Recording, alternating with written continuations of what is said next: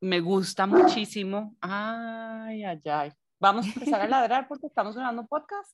De verdad. Primo quiere hablar. Con esto.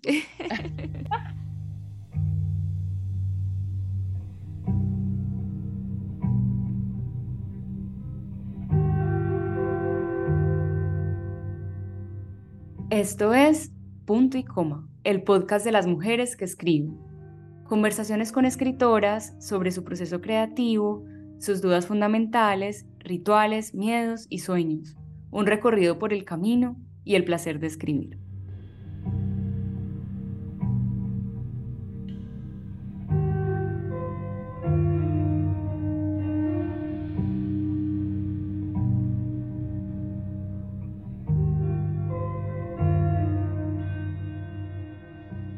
Hola, soy María Camila Gudelo y en este episodio de Punto y Coma conversaremos con Margarita Posada, periodista y escritora. Margarita publicó en el 2005 su primera novela, De esa agua no beberé. En 2008 publicó sin título 1977 y hoy vamos a hablar de Las muertes chiquitas, su último libro publicado que además es su primer libro de no ficción.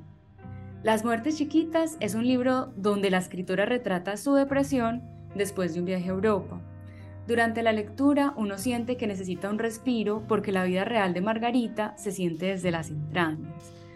Pero hoy más que del libro vamos a hablar de los atascos para escribir y de la hoja en blanco, a propósito de la nueva novela que está escribiendo. Antes de empezar, quería contarles que al final de la página 114 de Las Muertes Chiquitas hay una frase que no tiene que ver con la depresión que sufrió Margarita, pero que sí tiene que ver con el tema que hablaremos hoy. Se siente casi como una premonición. Dice así, el tiempo va a marcar su ritmo siempre igual, y querer saltar de este instante al siguiente solo va a generarnos más ansiedad. Es como la escritura. Un libro no se hace excepto atravesando todas las páginas en blanco a las que nos abocamos cada vez que nos sentamos a escribirlo. Y toda intención de escribir algo es una ilusión mientras no se pulsen las letras del teclado hasta formar una palabra, otra palabra, una frase, sujeto, predicado, punto, otra oración, sujeto, verbo, punto. Y así se van tejiendo todas las cosas del mundo. Empecemos. Bueno, Margarita, yo te quería preguntar primero por qué escribes, o sea, ¿dónde salió esa pulsión por escribir y sobre todo por ser periodista que de todas formas es un oficio muy cercano a la escritura. Estudié periodismo gracias al consejo de mi papá, que me hizo ver varios casos de personas cercanas a nosotros que habían estudiado literatura y que nunca se habían atrevido a escribir. Y me dijo que a lo mejor lo más importante para un artista era tener resueltas las cosas básicas para poder ocupar su cabeza en la creación. Y creo que tiene toda la razón. Es decir, como que esa idea del artista incomprendido, que no puede tener una, una vida, digamos, como práctica, fue atenuada por haber estudiado periodismo. De alguna manera vivo de escribir, pero no estoy interesada en que en vivir de la literatura, que es tan diferente a vivir de escribir y de escribir periodismo. ¿Y por qué escribo? Pues escribo básicamente porque leo. Yo no creo que haya nadie que tenga una pulsión para escribir si no ha leído. ¿Y por qué quise de alguna manera como imitar eso? Porque quería de repente ver si yo podía generar sensaciones en otro como los autores que más me marcaron a mí en la vida. ¿Y cuáles son esos autores que te han marcado, sobre todo autoras? Bueno, pues es que hay muchas, desde Jane Austen cuando éramos chiquitas, mi primer libro que era Mujercitas de Louis May Alcott y lo amo con toda mi alma, sobre todo por el personaje de Joe, que es la que se convierte en escritora. Y bueno, pues es decir, como para hacer listas de todo lo que uno ha leído, yo creo que es muy difícil porque además me pasa, y no sé si a ustedes les pasa, que a veces me acuerdo de la sensación que me generó un libro, mucho más que del argumento o de la historia. Incluso ahora que mencionabas que a veces uno no recuerda de qué se trata un libro, pero sí la sensación que le dejó. Hay un texto muy bonito de Cartaresco que es La utopía de la lectura, que yo siempre lo recomiendo mucho y también es un poco a lo que me pasó con tu último libro, con el de las muertes chiquitas. O sea, yo ese libro, bueno, primero casi no lo encuentro, es un libro que está agotado, pues es muy difícil conseguirlo en este momento.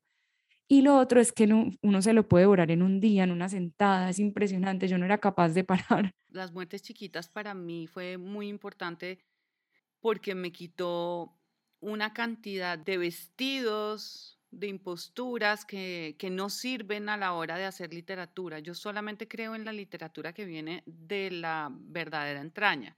Y con esto no quiero decir que solo crean la literatura de no ficción, pero sí que, puedo notar cuando está dentro de la filigrana y en el entre líneas de, de, una obra, ese duende, esa sinceridad, esa, esa cosa cruda que caracteriza a los escritores que yo adoro, que catalogo como inmensos.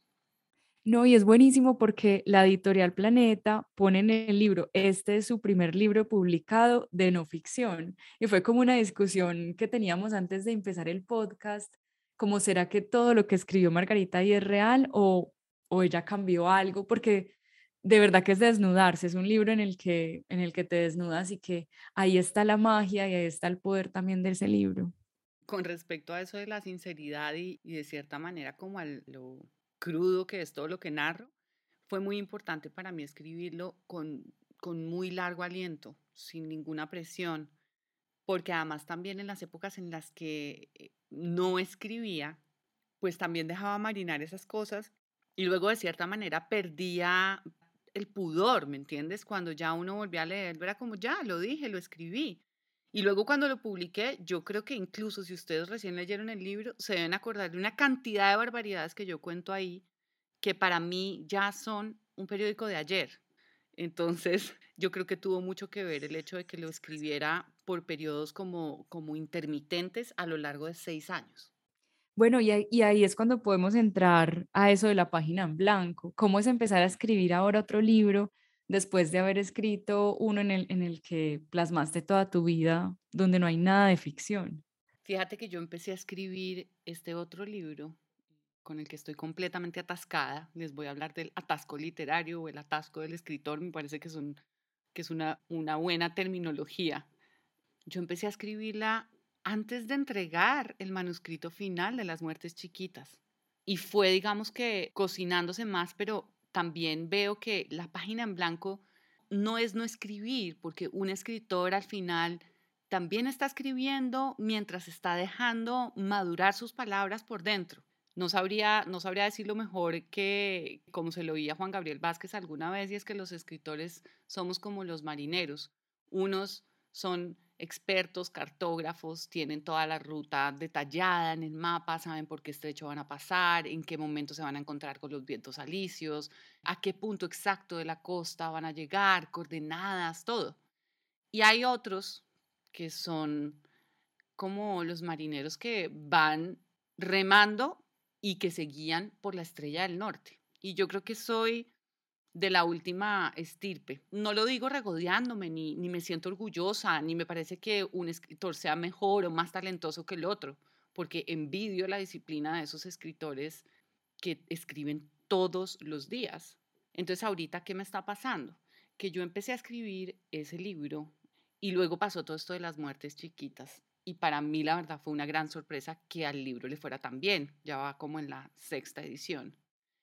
Y el libro en el que yo estoy trabajando, de alguna manera, es como una sátira al ego que pretende ser una, una comedia. Es decir, en, este, en ese momento en el que yo estaba escribiendo, que aparte estaba bastante deprimida, estaba en una crisis, yo dije, yo quisiera hacer un libro que haga reír.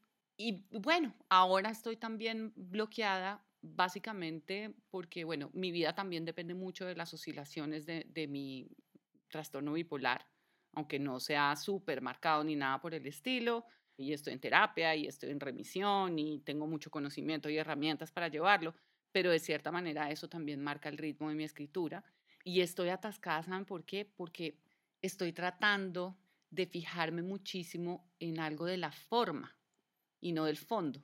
Sí, y hablando también de esa página en blanco, ¿tú tienes algún ritual para escribir? Fíjate que yo, por ejemplo, me vine a vivir a mi finca, que era como mi ideal, desde, incluso desde antes de publicar un libro, y era como, ¿cómo te imaginas tu vida en 20 años, Margarita? Yo decía, en mi finca, tranquila, escribiendo, y en mi finca tranquila, pero escribiendo difícil. Entonces yo no creo, yo no creo en los rituales, yo no creo en los espacios. Hay muchos fetiches de escritor con respecto a los rituales que pueden ser provechosos. Está, por ejemplo, el de escribir en un, en un cuaderno y escribes todo el tiempo solo en la página izquierda. Cuando lo terminas, lo revisitas y, es, y lo transcribes en la página derecha. Obviamente eso era como en una época en la que no existían los computadores y la posibilidad de editar sobre el texto ya hecho. Pero también es muy, es muy bonito, ¿no? Porque, pues porque es una cosa como muy artesanal. Lo difícil es comenzar, lo difícil es sentarse, lo difícil es empezar a fluir.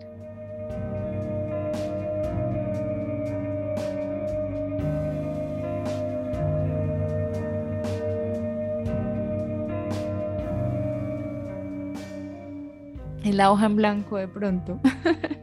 Tener la hoja en blanco y empezar. Yo soy muy adicta al Twitter, por ejemplo, y a mí esas cosas no solamente como que me sacan de mi centro como escritora, sino que siento a veces que estoy diciendo algo que habría querido poner en un libro y que no fuera tan efímero como un tweet. No sé si me explico. O tan efímero como un post pero al final también son remilgos, porque pues qué importa si está impreso en un libro o está en un post, eh, de alguna manera lo estás comunicando. Bueno, y ahora que hablamos de las formas, tú contabas que en este nuevo libro que estás escribiendo, que es esa especie de sátira lego, donde lo que de pronto lo que más te ha costado es, pues no las formas, pero sí cómo mostrar ese lenguaje o, o cómo plasmar ahí, como, como ese juego también con el lenguaje que estás haciendo. Pero en las muertes chiquitas, ¿qué fue lo que más te costó escribir? No, no, no sabría decirlo. Pues quizás saber cómo cerrar, saber cómo terminar. Uno muchas veces, o yo muchas veces como escritora, abandono un libro.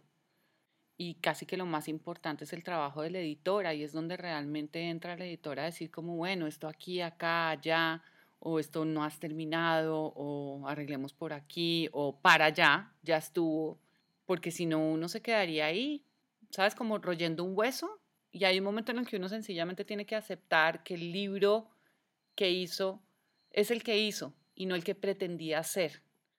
Sí, en este caso, por ejemplo, también cuando saber que el libro está terminado, eso me parece muy, muy difícil hablando otra vez de mi atasco literario, ¿cuándo saber, por ejemplo, que me estoy poniendo todas las excusas del mundo para decir que todavía estoy en mi fase de creación, eh, echando las raíces sólidas bajo la tierra para hacer un libro que va? O sea, ya es un momento en el que de verdad tengo que sentarme y continuar, porque no es un libro que no haya empezado, pero es, es simplemente darle y darle y darle. De hecho, hace poquito que hablaba con, con alguien, de esto, de este atasco, me decía, ¿y puedes recordar cómo fue la publicación de los otros libros? Y le dije, igual. Cuando yo digo que escribí Las muertes chiquitas en seis años, no quiere decir que yo hubiera estado seis años todos los días y mañanas sacándome las pestañas para escribir. No, es que lo dejaba seis meses y lo volvía y lo tomaba.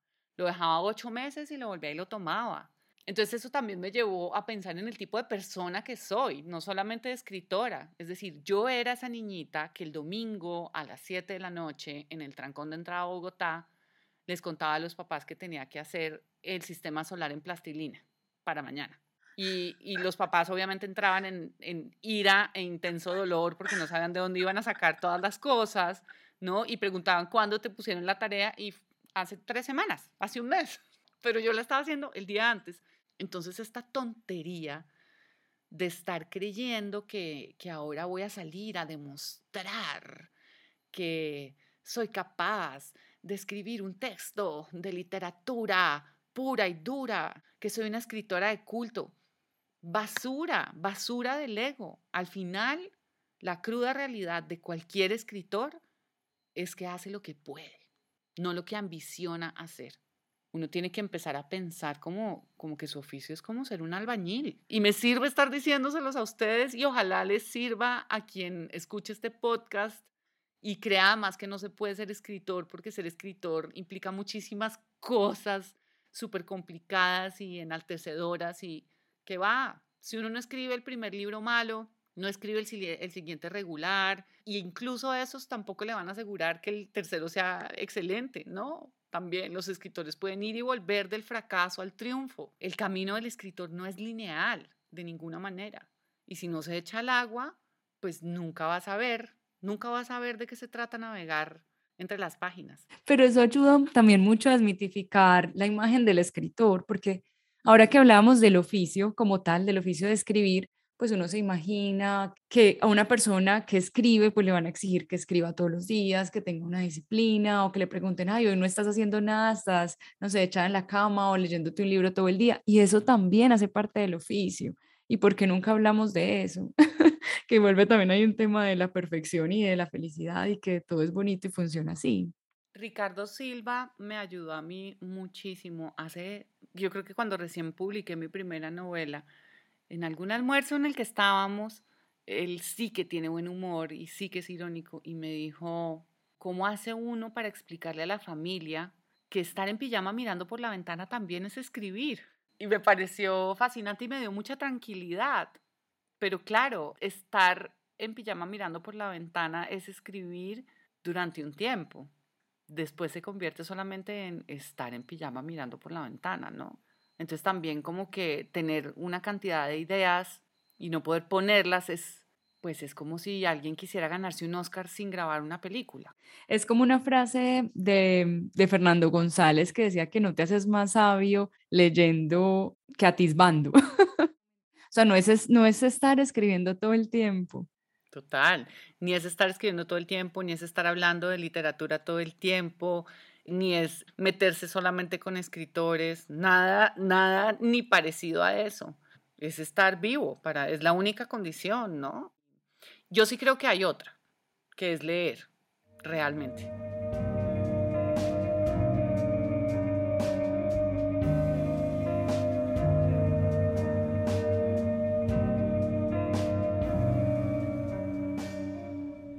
Y las lecturas también nos marcan y, y es lo que somos y lo que escribimos, finalmente. Sí, y, ahí también tengo que ir a algo y es como, eh, también es la motivación de la lectura, ¿no? Porque hay mucha gente que cree que leer eh, tiene como una posición moral con respecto a leer, ¿no? Como que leer es bueno, con que leer educa, con que leer nos va a hacer mejores. De ninguna manera, yo creo que la lectura es un gran placer y siempre que yo invito a cualquier ser humano a leer, le hablo es del placer que yo siento de tener ese mundo a mi alcance en un cuadrado de papel. Para ponerlo en otras palabras, aprecio mucho más la literatura como un vicio y creo mucho más en la gente, en la gente que desarrolla una sensibilidad y una apreciación literaria a la gente que cree que se vuelve más culta. Sí, eso es esnovismo, pero la lectura no puede ser para eso. Es como la diferencia entre un enólogo y un, y un borracho. Un enólogo es al vino como lo que es un crítico literario o alguien así como muy experto en la literatura. Yo soy como una borracha. Yo no puedo estar pontificando sobre nada más allá de lo que yo he experimentado con la literatura. Y lo único que puedo decir es que es mi lugar seguro en el mundo. Qué tan bonito eso. Tanto la lectura como la escritura. Mm, la escritura es más mi lugar inseguro en el mundo. Y con eso que dices, a mí me gustaría, pues ya como para ir cerrando, no dejarte ir sin preguntarte algo ya de las muertes chiquitas y es como todo ese tema de la salud mental y las escritoras, pues cómo esa salud mental juega también en el acto de escribir y cómo se ha mitificado, por ejemplo, Silvia Plath, que realmente a veces su pulsión por escribir podía venir también de su depresión. Yo creo que todos los seres humanos oscilamos, como, como lo decía anteriormente, entre, entre unos arriba y unos abajo, pero pues quienes tenemos trastornos tenemos e, ese tipo de oscilaciones más marcadas. Pero lo que sí sé, y esto lo saqué de una lectura muy cortita de un blog increíble que ahora se llama The Marginalian y antes se llamaba Brain Pickings de María Popova, y ella hace unas reseñas de los libros que son fascinantes por eso, porque, porque no está pontificando sobre la importancia de, del libro, ni los lectores, ni la época, ni nada, sino contando lo que a ella le sacó a flor de piel un libro. Pero entonces en una de esas entradas de blog hablaba de una investigación que se hizo sobre qué tanto incidía el trastorno mental en la creación o en los artistas y, qué asociación había y si casi todos los artistas tenían algún tipo de trastorno mental. Y lo que terminaron descubriendo, y me pareció súper bonito el análisis como de todas las estadísticas que supongo habrán tenido que sacar, lo resumieron en una frase diciendo como todos esos artistas que nos han conmovido, de quienes se ha sabido porque han tenido la posibilidad más de ser diagnosticados o porque han tenido un trastorno mucho más notorio que el de seguramente otros que, que nunca han sido diagnosticados ni tuvieron crisis. Todo eso que nos, ha, que nos ha deleitado de ellos no ha sido gracias a su enfermedad mental, sino a pesar de su enfermedad mental. Increíble porque yo pues tengo algunos amigos que están como en ese proceso de escribir y hablamos a veces de eso y mucha gente que tiene temor, por ejemplo, a ir donde el psiquiatra o, hablar de ese tema porque creen precisamente que su fuerza está ahí. Entonces, desmitificar también eso, pues se vuelve algo muy importante. Pues me encantaría cerrar con, con eso, como con algo que me va a servir a mí, que quizás le sirva a, a la persona que está escuchando esto en un tiempo que no podemos descifrar, y es que uno tiene que olvidarse de esa idea tan cliché de que el artista siempre va a hacer sexo, drogas y rock and roll y otro, otra tonelada de incomprensión. No, los artistas sí compartimos este, esta incomodidad en el mundo, sin duda alguna, pero todo lo que podamos producir en términos de creación artística depende mucho más de destapar la cañería todos los días que cualquier otra cosa.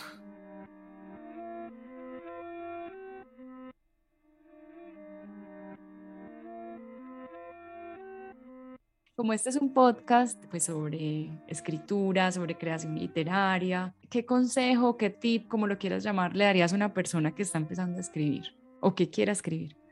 Lean, lean mucho, lean mucho hasta que algo los conmueva.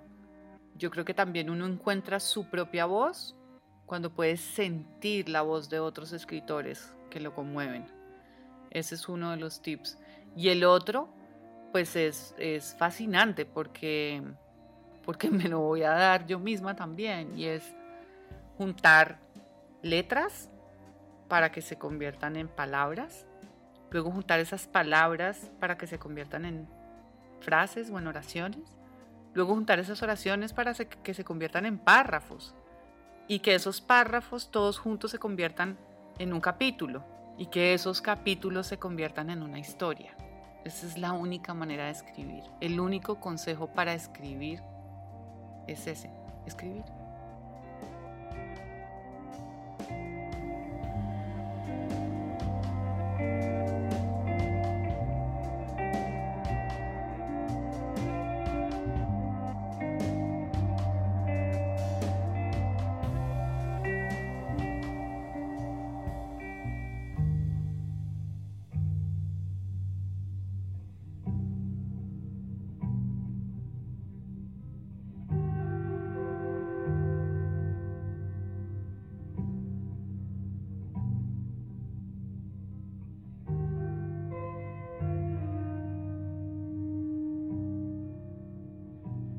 Este es un podcast producido por 070. La música es debajo el árbol.